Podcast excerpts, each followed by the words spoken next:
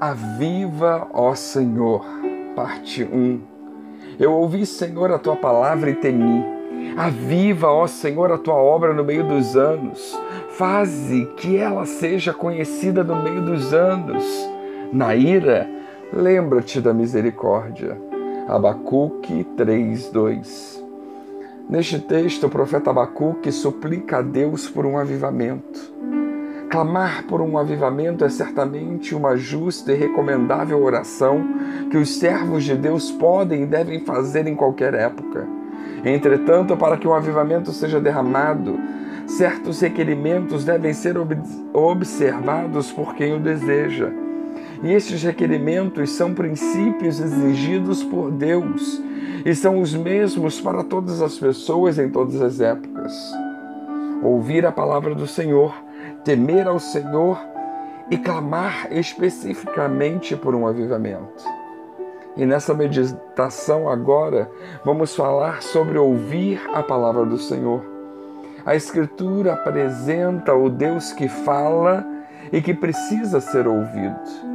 Mesmo ao falar aquilo que não agrada aos ouvidos e ao coração naturalmente escravizados pelo pecado pois na saída do Egito Israel teve à frente um grande desafio e o sucesso da jornada não dependia das suas próprias forças, mas de ouvir o que Deus dizia.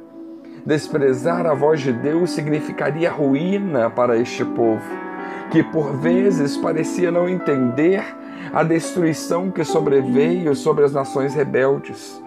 Ouvir a voz de Deus atenta e cuidadosamente era vital para que o povo permanecesse em paz, como também Samuel mais tarde os admoestou.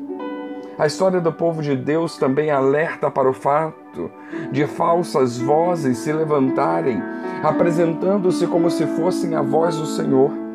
Israel foi avisado por Deus de que falsos profetas apresentariam sinais e prodígios para legitimar seu anúncio, mas era preciso ouvir a voz de Deus. Para tanto, o povo deveria estar atento ao conteúdo desta voz. Ao convidarem o povo a seguir outros deuses, mesmo tendo realizado sinais espantosos, aqueles profetas demonstravam não vincular a voz do Senhor, mas a sua própria voz, carregada do erro e do mal o conteúdo da mensagem, mais do que algum sinal que a acompanhe, é o critério fundamental para o povo de Deus reconhecer a voz do seu Senhor. E no texto em que lemos, Abacuque deixa claro que a voz do Senhor foi ouvida todas as pessoas que verdadeiramente foram avivadas, elas não só ouviram, mas elas escutaram, deram atenção à voz de Deus. Três condições e considerações precisam ser feitas. Primeiro, é necessário ouvir a voz de Deus. Segundo, é necessário entendermos e vermos qual é a nossa resposta à voz de Deus. E terceiro, é entendermos que Deus não fala continuamente aos negligentes. Portanto, é necessário ouvir a voz de Deus.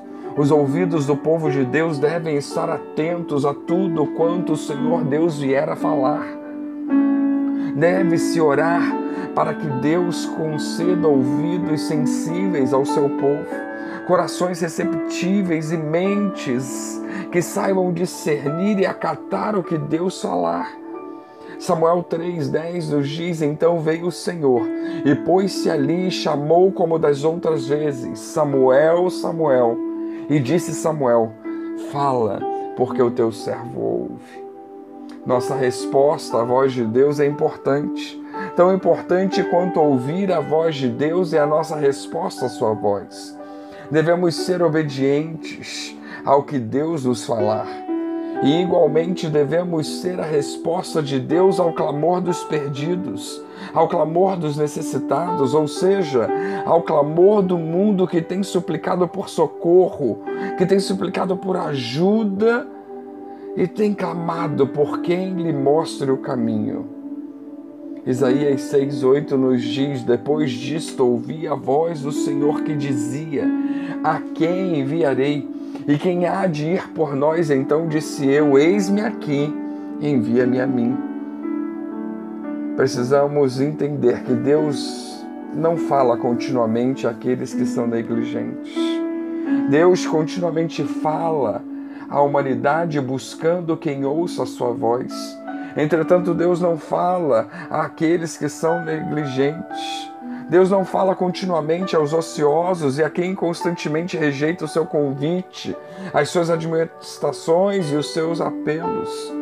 Lembra-te, pois, do que tens recebido e ouvido, e guarda-o, e arrependa-te. E se não vigiares, virei sobre ti como um ladrão, e não saberás a que hora sobre ti virei. Apocalipse 3, 3. Se queremos ouvir a voz de Deus, temos que nos disponibilizar a isso. Abraão ouviu a voz de Deus pedindo algo profundamente difícil: entregar o seu filho Isaque em sacrifício. O que fazer diante de uma voz que transforma e transtorna por completo a nossa vida? Sabemos como Abraão agiu. Ele sabia quem estava lhe falando, por isso obedeceu a difícil e desafiadora palavra do Senhor. O resultado decorrente não foi apenas o benéfico para Abraão e Isaac, mas trouxe bênção para todos os povos, pois foi de Abraão que Deus fez vir aquele por meio de quem ele viria falar de forma definitiva a toda a humanidade. A voz de Deus questiona as convicções humanas enraizadas, mas tem o propósito de vida e bênção que vai além da expectativa humana. Que queiramos e ansiemos ouvir a voz de Deus. Que Deus nos abençoe.